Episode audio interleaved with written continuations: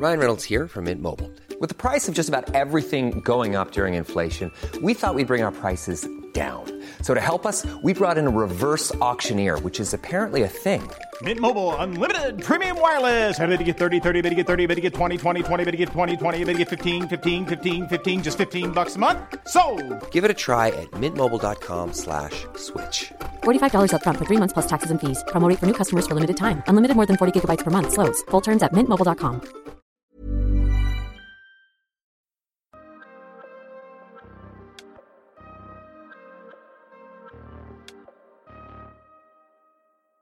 Bienvenue dans le PEX Podcast, le podcast du partage d'expériences en prévention des risques.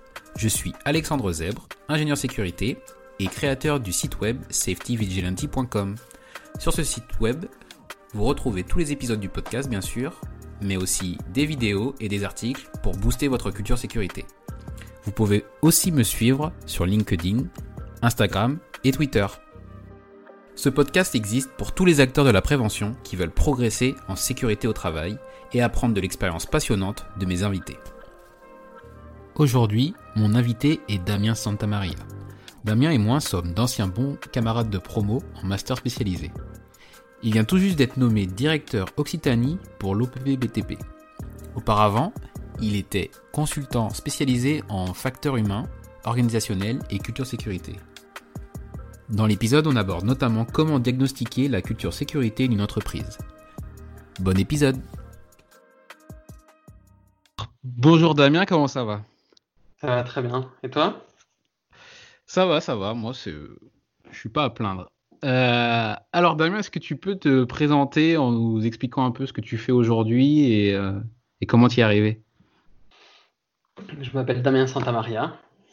Euh, aujourd'hui, euh, je travaille à, à l'OPP BTP, on y reviendra plus tard. Euh, J'y suis arrivé parce que après le bac, je savais pas vraiment quoi faire. Euh, j'ai fait ce qu'on appelle un break, mais je savais surtout pas quoi faire. Donc, je bossais un petit peu euh, dans une entreprise qui fabrique des avions et euh, j'ai rencontré HSE qui m'a vraiment euh, transmis sa, sa passion du métier, qui m'a invité à reprendre les cours. Et c'est ce que j'ai fait. Donc, j'ai repris les cours, euh, exclusivement en alternance par contre, parce que j'avais pris beaucoup, déjà- beaucoup de plaisir euh, au travail. Et voilà, et donc, euh, comme tout le monde, je dirais, euh, un, un parcours assez classique. et j'ai fini à l'ICSI pour le master spécialisé GRIT. Et, Ouais.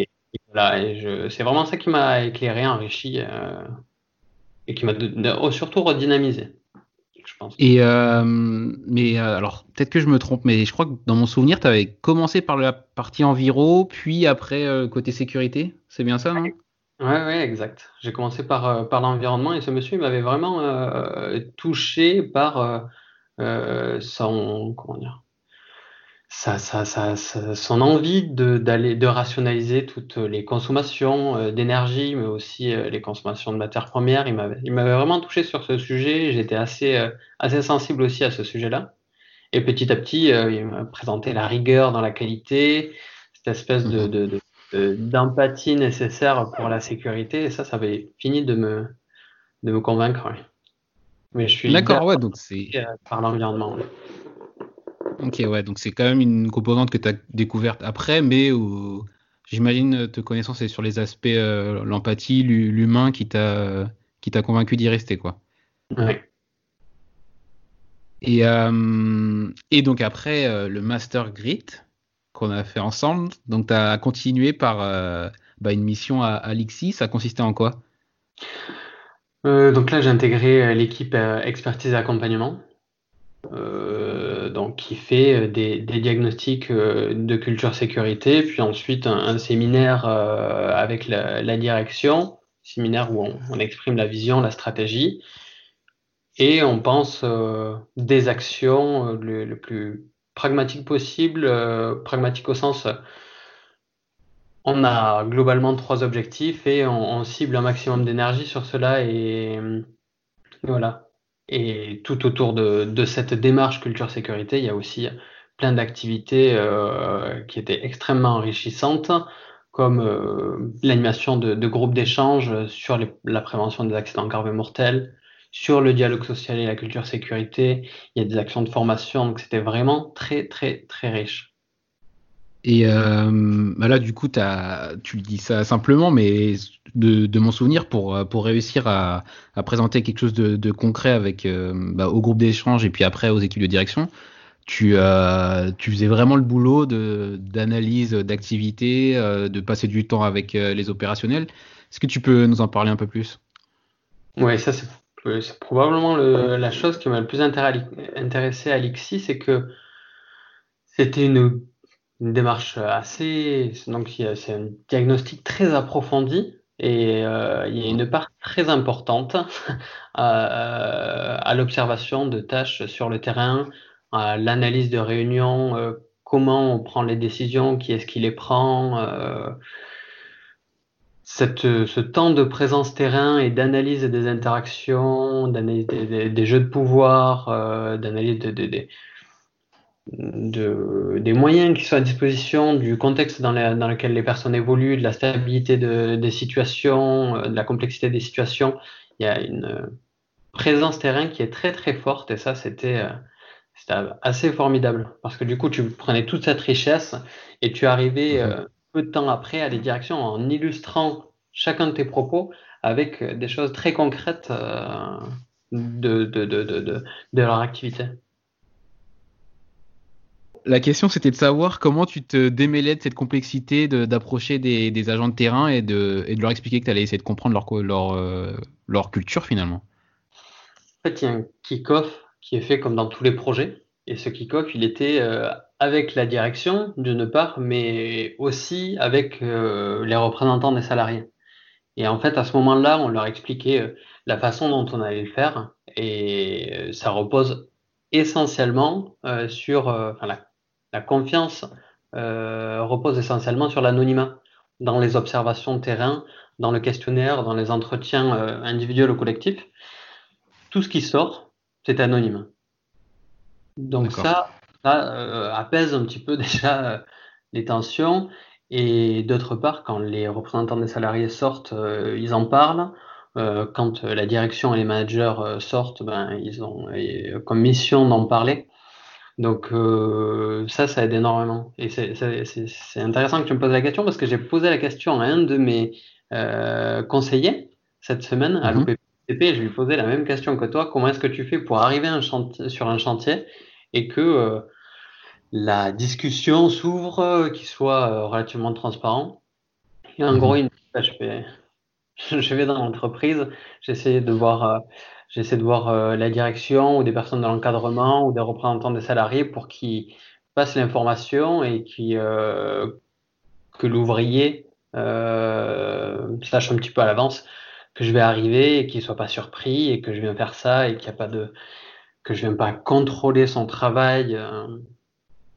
Je pense qu'on a à peu près les mêmes pratiques pour, pour ouvrir le débat.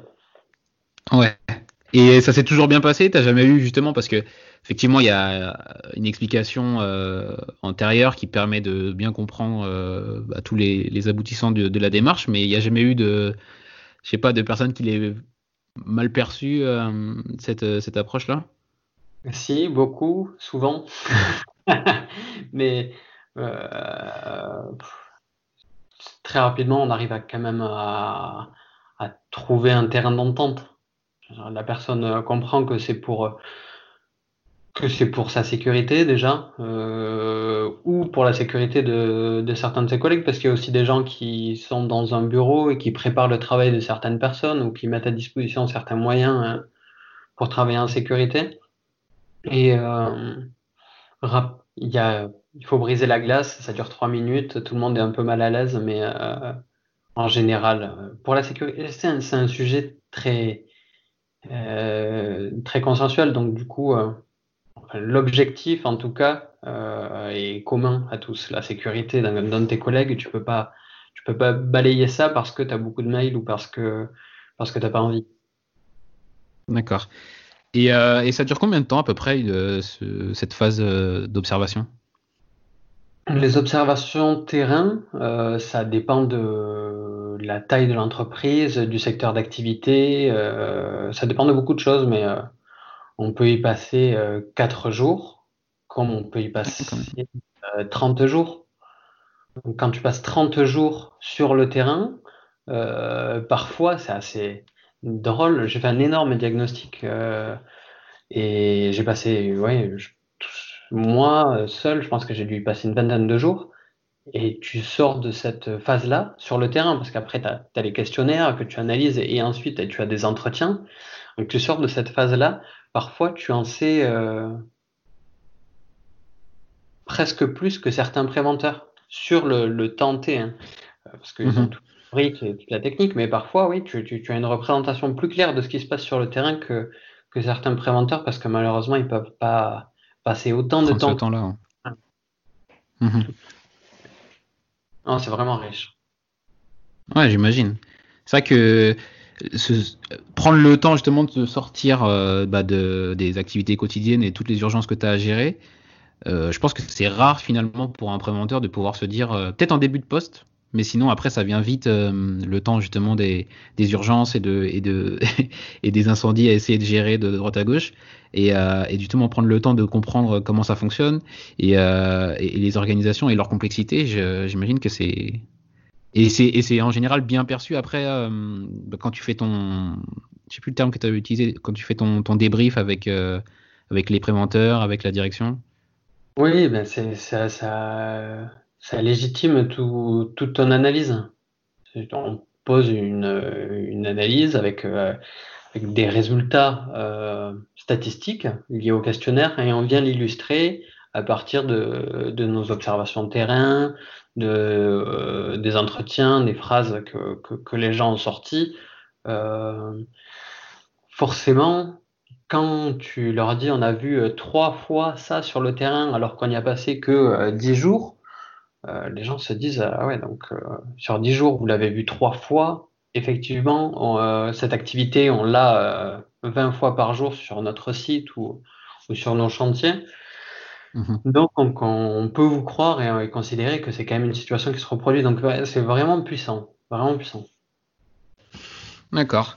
Mais ils sont un peu un peu frustrés d'un côté parce qu'ils se rendent compte qu'ils passent on en parlera peut-être mais passent trop de temps sur euh, les logiciels et les tableurs et les réunions et, tout ça. Et ça leur, d'un côté, ça les frustre et je pense que c'est bénéfique parce qu'il y en a plein qui, euh, par la suite, euh, re, ouais, hiérarchisent un petit peu leurs leur priorités et s'obligent à aller sur le terrain plutôt que dans des réunions où ils, où ils trouvent aussi plein d'informations. Mais, mais pas bah, on, peut aborder dès maintenant. Tu penses que du coup, c'est un, enfin, le, le côté très très euh, comment dire administratif de, du métier d'HSE aujourd'hui, c'est quand même un, frein euh, à la prévention. Enfin, tout ce qu'on tout ce qu'on a au terme de reporting, de tableau de bord et autres. Je trouve que c'est un, gros frein.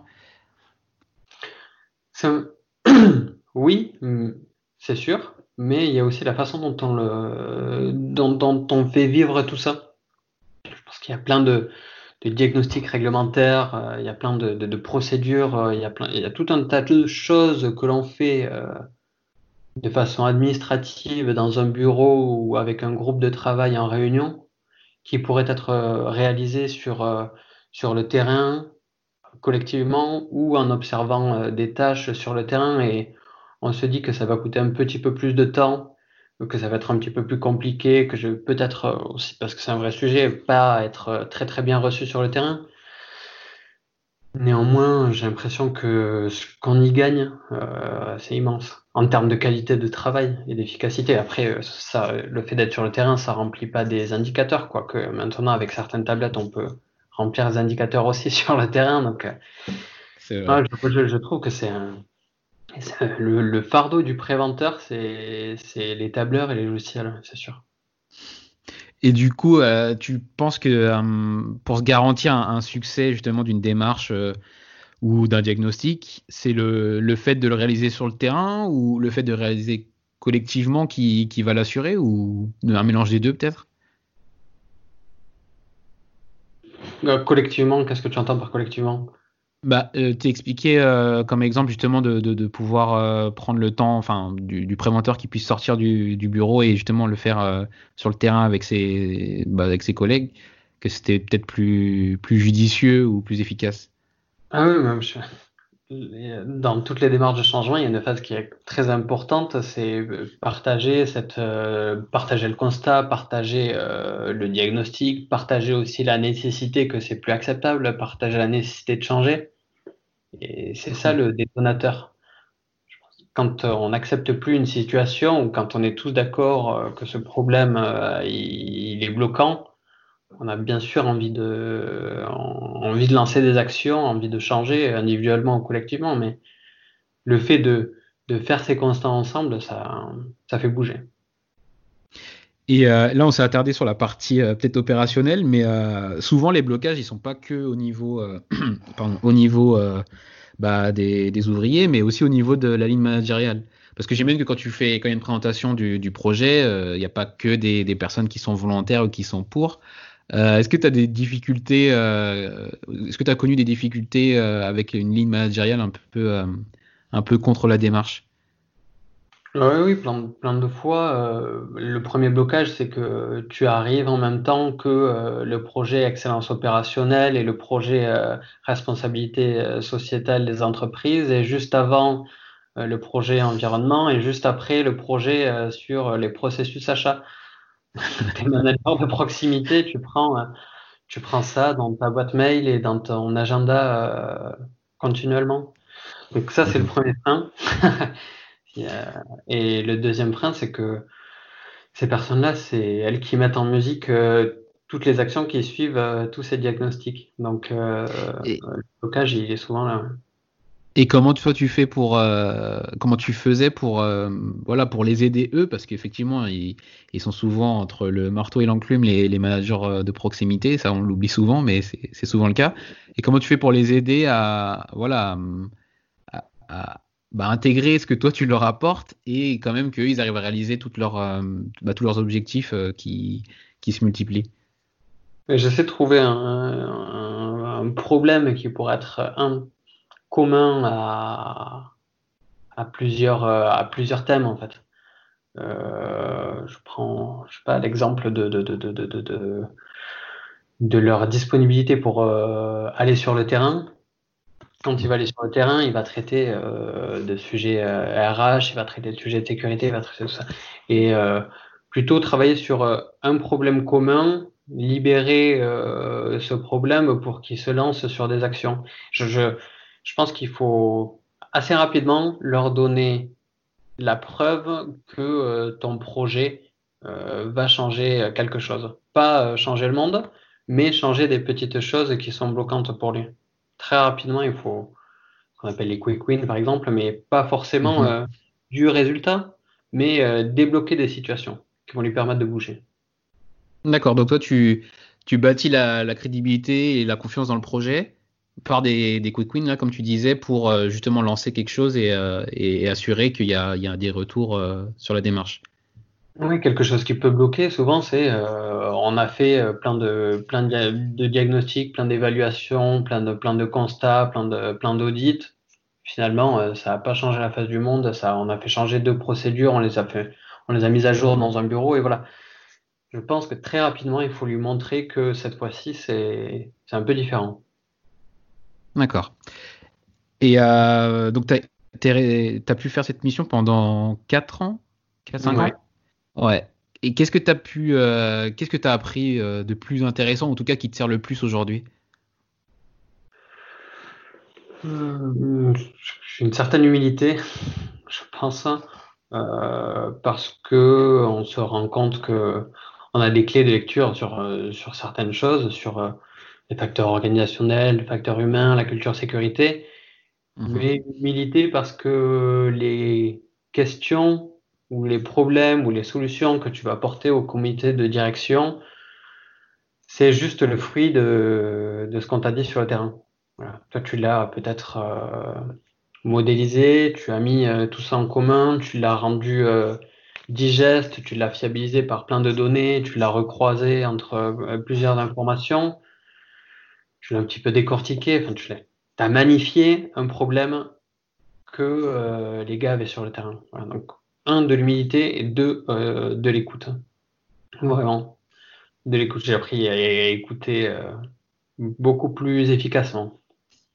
Voilà, l'écoute efficace, ouais, pas l'écoute euh, l'écoute qui qui prête pas attention, mais voilà, l'écoute qui sert à, bah, comme tu disais, à bien disséquer le problème par la suite. Ouais. Et je, je, je pense, c'est, on appelle ça l'écoute, mais euh, c'est aussi euh, apprendre à poser euh, les bonnes questions. D'accord. Et, et dans, cette, dans ce parcours aussi, qu'est-ce qu'il y a comme plus gros challenge que tu as eu à, affronter? Plus gros challenge Peut-être un diagnostic Ouais, peut-être deux. Un diagnostic culture sécuritaire dans une très très grosse entreprise euh, du BTP, plus de 25 000 salariés, où j'étais chef de projet avec, euh, avec des experts de, de très haut niveau, euh, très compétents, très expérimentés. et une entreprise qui nous appelle pour stabiliser, je dirais, son accidentologie. Et au moment où on fait les diagnostics, qui a des, qui a de de très mauvais résultats d'un coup. Et là, c'était difficile en matière de, de légitimité vis-à-vis de toutes les parties euh, prenantes, dont l'équipe du projet, qui était très très très costaud, et ensuite cette entreprise qui d'un coup euh, change de besoin, euh, accélère son besoin, et, et là c'est devenu très compliqué, mais ça s'est bien fini. Donc ça a accéléré, mais j'imagine qu'au niveau ressources, en tout cas de ton côté, c'était toujours euh, le même, euh, la même personne en face, mais qui devait répondre à plus de choses, euh, plus de demandes. quoi. C'est un peu ça le. Globalement, on était 5 cinq, sur le projet. Mhm. donc deux experts du BTP, un expert de la pétrochimie et un autre qui, qui, qui, avait fait de, de la chimie et du transport d'énergie. Et, et moi, en, en première ligne un chef de projet. Et oui, c'est sûr que là, tu ça explose un peu en charge de travail et, ouais, c'est compliqué. C'est compliqué. Ça marche. Et, euh, et, donc, dans, quand on doit affronter euh, un projet comme ça, euh, qu'on doit le présenter avec un, kick-off, enfin, tu parles pas à tout le monde, mais tu dois quand même faire en sorte que ça diffuse à 25 000, 25 000 salariés. Comment tu fais pour communiquer le plus efficacement possible sur, sur la démarche qui est lancée? Alors là déjà, il y, a, il, y a des, il y, a, des, réseaux qui fonctionnent très très bien dans l'entreprise, euh, celui des préventeurs.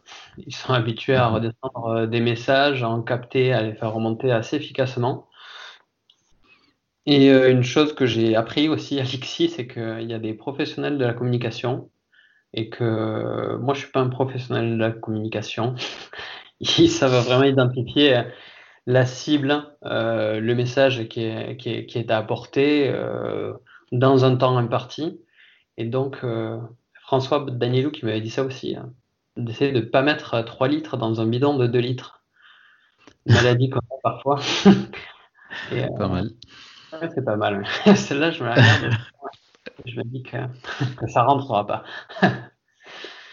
donc, ouais, c'est marrant. Tu tout intérêt à se reposer sur, sur, sur des gens dont, dont c'est le métier qui font ça admirablement, et notamment pour, euh, pour faire des vidéos, redescendre un message, un constat d'un diagnostic de, de 30 jours sur le terrain et la réponse à 25 000 questionnaires, puis à, à 40 jours d'entretien, euh, pour le faire rentrer dans, dans euh, un quart d'heure sécurité. Euh, tu peux pas faire ça dans ton coin. Ouais. Euh, bah, il y a deux trucs du coup que je retiens qui sont intéressants, c'est que déjà tu te reposes sur quelque chose qui est existant. Je pense que, je sais pas si c'est parce que c'est le dynamisme qu'on peut avoir, mais des fois on veut forcément réinventer quelque chose, alors que ce qui va probablement marcher, c'est en se reposant sur un réseau qui fonctionne déjà et qui est performant, et du coup tu as déjà tes relais qui sont créés. Et, euh, et, sur, et aussi ce que tu viens de dire, donc c'est de ne pas travailler dans son coin, de, de pas, euh, de, de le faire de manière collective je pense que ça, ça aide énormément sur, euh, bah, sur l'efficacité par la suite. Ouais, ouais vas-y, excuse-moi. Travail qui est fait, même euh, à l'OPP BTP aujourd'hui sur le Covid-19, ils n'ont pas fait ça tout seuls dans leur coin. Enfin, c'est pas cinq experts qui ont fait ça. Ils sont allés chercher des organisations patronales, des organisations syndicales, des experts du sujet, ça a été validé par le ministère et, c'est sorti très rapidement avec un haut niveau de qualité. si tu veux faire quelque chose correctement, tu es obligé de bien t'entourer avec des personnes compétentes. Et bah alors avant qu'on attaque sur la partie de ton nouveau poste, comment est-ce que vous, vous, vous organisiez l'innovation euh, à l'IXI Est-ce que parce que ce que j'ai en tête, c'est qu'il y a beaucoup de publications qui sont faites pour euh, expliquer la, la, façon de faire, mais il y a aussi des, des, des, façons de communiquer qui sont assez innovantes, des blogs, des, euh, des vidéos. comment toi ça se traduisait dans, dans, ta mission de tous les jours? Je te dire comment c'était à l'IXI, comment ça se traduisait dans ma mission et comment ça se traduit maintenant, parce que l'IXI était perpétuelle euh, évolution, perpétuelle croissance. Et en fait, l'ADN de l'IXI, c'est comme ça qu'on l'a dit, c'est euh, les groupes d'échange. Ces mmh. groupes d'échange, c'est euh, des industriels, HSE ou directeurs de site ou, ou autres, ou managers, et avec des représentants des salariés autour de la table, des chercheurs, parfois des organisations non gouvernementales, euh, parfois des représentants de l'État. Moi, j'avais des personnes de la direction générale du travail pour euh, euh, le groupe d'échange sur le, dialogue social. Donc, c'est l'innovation, elle est portée par toutes ces parties prenantes. Et pendant un an, deux ans, trois ans, plutôt deux ans, mais pendant un certain temps, on travaille sur un sujet, on, le, pose le périmètre, on travaille vraiment, vraiment en profondeur. Je pense que la, puissance de l'IXI, c'est ça, c'est de regrouper des gens et travailler des sujets euh, en profondeur. Pas embrasser très très large, mais les sujets qui, sont traités, les traiter avec euh, une grande qualité. Et ensuite, donc ça, c'était quelque chose que je faisais. J'animais ces groupes d'échange. Ensuite, mmh. on coordonnait l'écriture des, ouvrages. Et ça se traduisait par des conférences, des formations, des, vidéos qu'on voit de plus en plus. Et maintenant, euh, ça s'est, euh, je dirais, concrétisé stabilisé, stabilisé pardon, euh, avec Camille Brunel, qui est un, collègue, un ancien collègue de l'IXI, et qui travaille à la direction du développement. Peut-être que ça va changer de nom, mais et il va faire du retour d'expérience, de l'innovation, de la capitalisation de tout ce qui a été fait, parce qu'on a aussi fait plein de petites choses qui, qui sont restées dans un tiroir, mais certaines étaient assez euh, lumineuse. Donc voilà, il va prendre toute cette matière et la magnifier, j'espère. Pas trop de pression pour, euh, pour Camille. je compte sur lui et je doute pas de lui. Ça marche. Alors Damien, euh, ça fait pas longtemps que tu es dans ce nouveau poste, mais est-ce que tu peux nous dire finalement à quoi ça, correspond et, et, quelles sont tes missions en tant que nouveau directeur régional? Il y a trois grandes missions. La première, c'est euh, d'encadrer, d'organiser, euh, de prévoir, de préparer, d'animer en quelque sorte euh, cette équipe Occitanie. Il y avait deux équipes initialement, une sur la région Midi-Pyrénées, une sur la région Languedoc-Roussillon. donc maintenant, une seule région depuis le depuis le, le 4 mai. donc animer cette équipe, essayer de créer une synergie entre entre euh, ces deux régions et ces deux équipes. Euh, là, en ce moment, exactement, c'est plutôt euh, s'organiser ou se réorganiser pour, pour faire face à l'urgence, à l'imprévu, pour être un petit peu plus agile et s'adapter aux besoins du moment et subir, subir le moins possible, je dirais. Voilà. Mais les, les, équipes, elles ont une, une grande autonomie. Euh, ils sont tous euh, quand même assez expérimentés et assez compétents, avec une capacité euh, à ingurgiter énormément d'informations, de documents, plein de nouveaux outils liés au Covid. Donc, ils sont ils sont, ils sont vraiment très autonomes et, et, ça me facilite énormément la tâche. Et du coup, avant d'attaquer sur les autres euh, parties de la mission, donc tu parles d'autonomie. Euh, comment, euh, alors comment toi tu te situes dans le fait que justement ils sont autonomes, mais que tu es quand même, es quand même là pour, voilà, pour, pour manager et, de leur donner bah, les directives pour, pour accomplir les missions? Ils, ils, sont autonomes parce qu'ils ont un, parce qu'ils sont expérimentés et compétents et qu'ils ont besoin d'un bon niveau de marge de manœuvre pour, euh, pour effectuer leur, euh, leur activité. Euh, déjà, tu n'as pas d'autonomie, à mon sens, sans un haut niveau de compétence et d'expertise sur ton sujet. Et moi, ce que j'essaie de... Là, c'est en temps de crise, donc c'est un petit peu spécial, mais j'organise beaucoup de points très très courts pour leur faire passer euh, toutes les informations euh, que j'ai, les orientations de la direction, ma compréhension du besoin des, clients, des adhérents, des organisations professionnelles, de toutes les parties prenantes, que ce soit des instances publiques aussi. il y a des, choses sur lesquelles on n'a pas de marge de manœuvre, où on doit faire avec un haut niveau de, de, qualité. Et il y en a d'autres, on a des marges de manœuvre. Donc là, j'en débat avec eux. Euh, sur euh, une ligne directrice et ensuite ils adaptent en fonction des besoins, euh, je dirais, propres à leur territoire. Donc même, D'accord. Ouais, c'est de l'autonomie, mais bien sûr avec des lignes directrices assez fortes. Et, et, donc, alors, ça, c'était la première partie de ton, ton nouveau boulot. Ensuite, ça continue par? Il y a une partie très significative finalement sur euh, euh, tisser euh, un réseau qui est déjà très existant avec les organisations patronales, avec tous les services de santé au travail, la Direct, la CARSAT, les CIST, les SRAS. donc on collabore avec eux et mon travail c'est de d'organiser finalement cette, cette relation pour euh, collaborer quand c'est nécessaire et quand c'est pertinent, euh, mais aussi s'organiser pour être finalement complémentaire quand si je prends l'exemple de la, de la CARSAT, actuellement, ils travaillent sur les maîtres d'ouvrage beaucoup, et nous, on travaille sur les coordonnateurs SPRS et, les maîtres d'œuvre. Donc voilà, il y a des moments où on collabore sur plein de sujets. Avec la CARSAT, et il y en a d'autres où, où on se sépare le travail pour être pour être plus précis, pour cibler et être plus puissant sur, euh, sur les réponses et sur l'impact.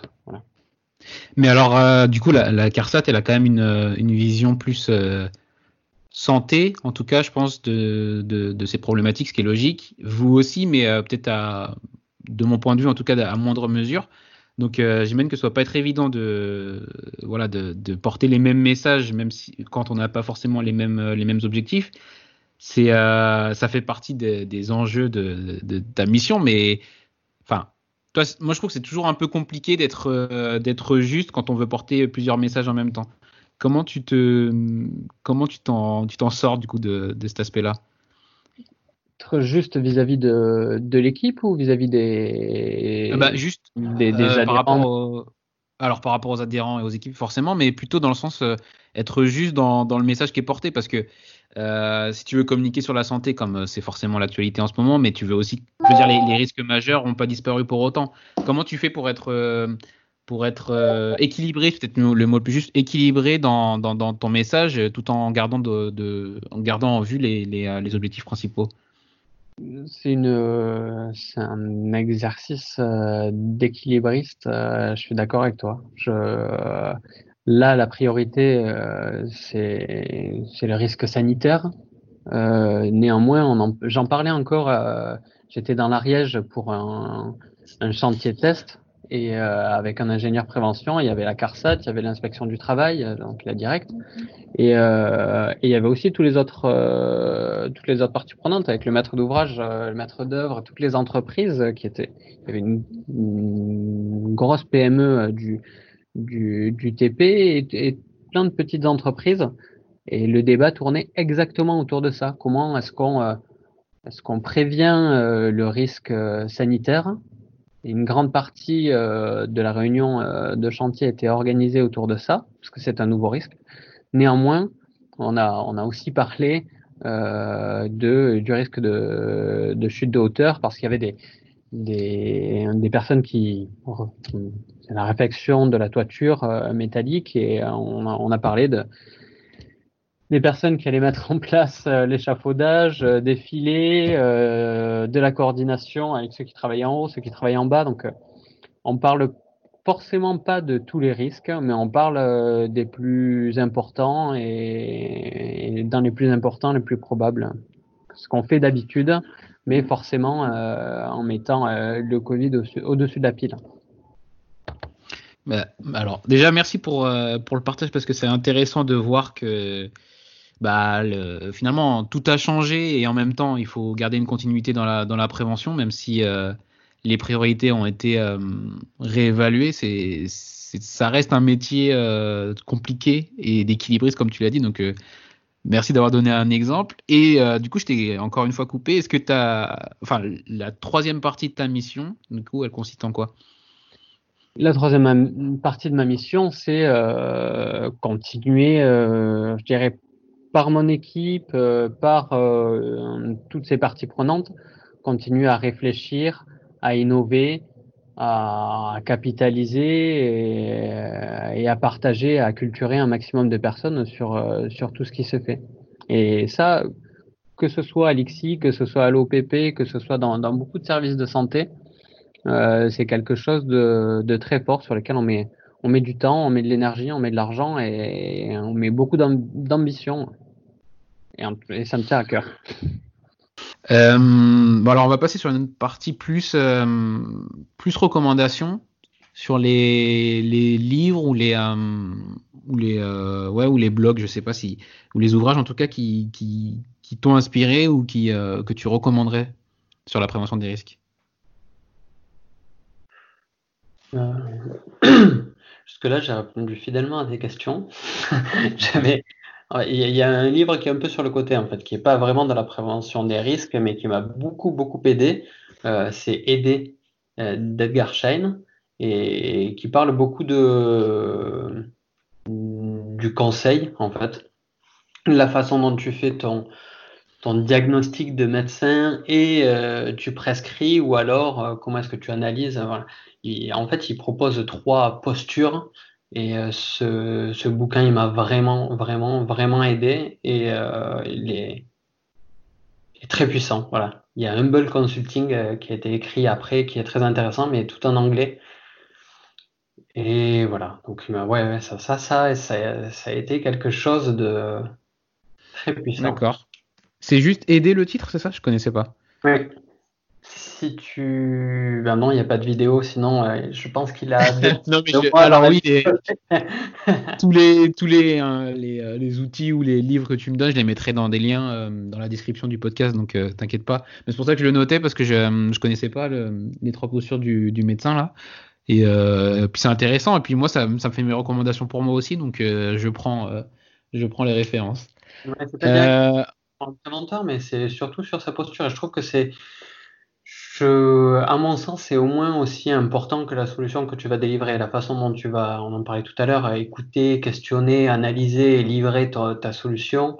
Euh, c'est aussi important que la solution proprement dite, si la personne n'est pas capable de, la recevoir parce que tu lui as mal délivré, euh, ça aboutira pas. Donc, euh, donc c'est important. Ouais, Mais euh, je pense que justement, la, prévention aussi, c'est se nourrir de ce qu'il y a euh, autour et si si tu as des, façons de, faire ou des techniques qui viennent d'un autre monde, au contraire, il faut réussir à les, à les importer dans ton, dans ton domaine. Et si elles peuvent t'aider, je pense que c'est typiquement un genre de, bah, de, de, recommandations qui peuvent aider euh, quelqu'un parce que finalement, il n'y a pas énormément de gens qui, lisent des livres sur la prévention euh, tous les jours. Pour autant, il y a plein de gens qui lisent des, des, ouvrages sur euh, le management ou d'autres trucs qui peuvent, qui peuvent les aider dans leur métier de tous les jours. Donc, je pense que ça, ça en fait partie. Euh, alors ensuite sur un, aspect plus digital, est-ce que tu utilises euh, des, euh, outils particuliers? Je, le précise à chaque fois parce qu'en fait, moi c'est un truc que je pense qui gangrène la profession, mais c'est en gros, on passe beaucoup de temps sur Excel ou sur des choses comme ça. Est-ce que tu as d'autres outils que tu utilises euh, liés à la prévention des risques, une fois de plus, mais qui, qui te permettent d'être plus efficace ou d'avoir quelque chose de plus, euh, plus intéressant? Euh, Je regarde beaucoup le blog Safety Vigilantes. Je sais pas si tu connais.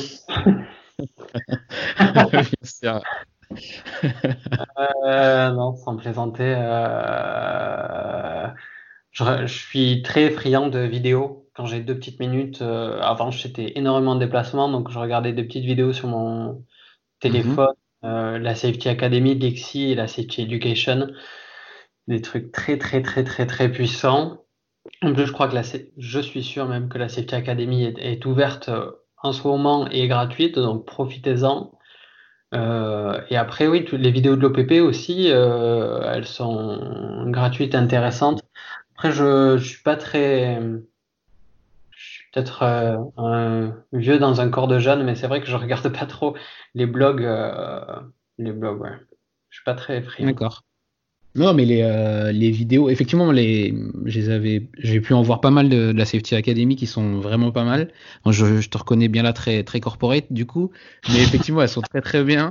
Et à l'OPP BTP, j'en ai regardé beaucoup bah, depuis le, le, Covid, mais euh, finalement, avant, je connaissais pas. Et ils ont des formats, euh, comme je disais, qui sont très, très intéressants. Et je pense que le format court, il est peut-être compliqué à créer parce que finalement, pour être euh, précis et intéressant, c'est dur, mais il est assez efficace, quoi. Donc, euh, encore une fois, je pense qu'ils ont bien, bien réalisé tout ça. Ouais, euh, je connais un peu ce qu'on m'a mis sous le nez et, j'en profite. Ça marche. ensuite, sur une partie plus, plus à venir de, de la prévention, est-ce que toi, tu as une vision ou une c'est un espoir de comment va évoluer euh, le métier de la prévention euh, à moyen et à long terme? Hum, Mon espoir, on a un petit peu parlé. J'espère que ça va se simplifier. Tu viens de parler des tableurs Excel. Moi, je parlais des logiciels. J'ai l'impression que qu'on est gangréné par, euh, par tout ça. Je trouve qu'on perd beaucoup de temps. Mon espoir, c'est que qu'il y ait des, euh, ingénieurs informatiques euh, qui soient un peu magiciens et qui nous fassent gagner énormément de temps, qui ouais, moins, de multiplication de tableaux et plus de plus d'efficacité. Peut-être aussi des dirigeants qui comprennent que euh, une grande partie des indicateurs ne leur servent pas à piloter ou à prendre des décisions. Et, voilà, ou, au moins, ou au moins ouais, rationaliser tous ces indicateurs euh, de façon à passer plus de temps euh, sur le terrain. Et mon autre espoir, c'est que c'est que tous les préventeurs euh, essaient euh, de moins être dans une posture de sachant avec la réglementation, avec les normes, avec la technique, avec même avec les sciences sociales, et, et soit plutôt plutôt à l'écoute, euh, plutôt très bon sur la, façon de poser des questions. Mhm. Et plutôt plus sur le terrain. Donc, ouais, les deux, les deux, mes deux espoirs en même temps, ça donnerait euh, plus de terrain, de meilleures questions et, moins, et moins de tableaux et de logiciels. Ouais, un, espoir. Euh, toi, tu disais plein de choses sur les indicateurs qui prennent, enfin, qui permettent pas de prendre les bonnes décisions. Je pense que ça, c'est c'est l'espoir de tout le monde. Euh, et, ça résonne avec le fait qu'on a du mal à, supprimer un indicateur, quoi. À se dire que celui-ci, euh, bah, on l'a toujours euh, remonté, donc pourquoi est-ce qu'on arrêterait de, le mettre, de, de, le renseigner, quoi? Ça, c'est un travail qui est en fait plus compliqué qu'il y paraît, parce qu'on est convaincu qu'il a été mis là pour une raison, et que du coup, on peut pas le supprimer comme ça. Mais il y avait une, une entreprise que, que j'avais rencontré euh, qui avait commencé à se poser les questions euh, sur en fait euh, si cet indicateur arrive à tel niveau, quelle devrait être ma réaction, s'il y a une tendance à la baisse pendant deux semaines, quelle doit être ma réaction? Et en fait, le fait de se poser ces questions en amont, tu t'obliges un petit peu plus à répondre en fait.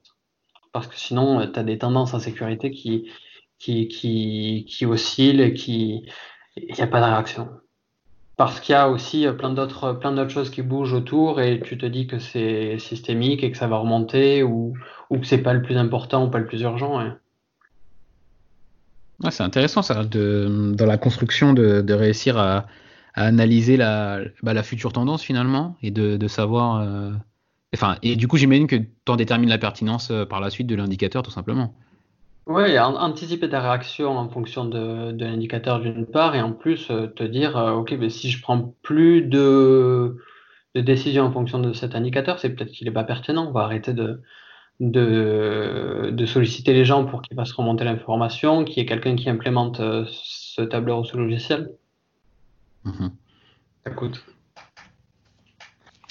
Et, enfin, pour terminer, qu'est-ce que tu dirais du coup à un, jeune préventeur qui débute là, qui, qui, sort de l'école et qui, a envie de, bien faire, bien sûr, parce qu'il aime bien, il aime bien les gens, il aime bien euh, cette idée de la prévention des accidents. Qu'est-ce que tu lui donnerais comme conseil? Euh, Je lui, je lui dirais de, ce qu'on vient de dire, de pas changer le, euh, le monde avec des tableurs, d'une part, et de, ouais. d'essayer de changer un petit peu plus plutôt les sa posture, euh, la, les convictions que certaines personnes ont, les priorités de certaines personnes, euh, les valeurs, euh, les décisions. Toutes ces choses-là. Ouais, en somme, changer, changer plutôt les valeurs que, que, que, que, les tableurs. Voilà, si je dois faire de la rime. Parfait. Bah, ça marche. Bah écoute, sur cette petite rime, on va s'arrêter là, Damien. Merci beaucoup, Damien. Je te remercie. Et puis, je te dis à la prochaine. À très bientôt. Merci d'avoir écouté cet épisode en entier. Si vous êtes toujours là, c'est que vous l'avez sûrement apprécié. Pour me donner votre avis, allez dans votre application de podcast préférée et laissez 5 étoiles à l'émission en allant dans la section notes et avis. Et on n'oublie pas l'invité. Retrouvez-le sur ses réseaux sociaux pour le remercier ou pour prendre contact avec lui. Les liens de liaison sont directement en description de l'épisode. Encore merci et à un prochain épisode. Mom deserves the best, and there's no better place to shop for Mother's Day than Whole Foods Market. They're your destination for unbeatable savings, from premium gifts to show-stopping flowers and irresistible desserts. Start by saving 33% with Prime on all body care and candles. Then get a 15-stem bunch of tulips for just $9.99 each with Prime. Round out Mom's menu with festive rosé, irresistible berry chantilly cake, and more special treats. Come celebrate Mother's Day at Whole Foods Market.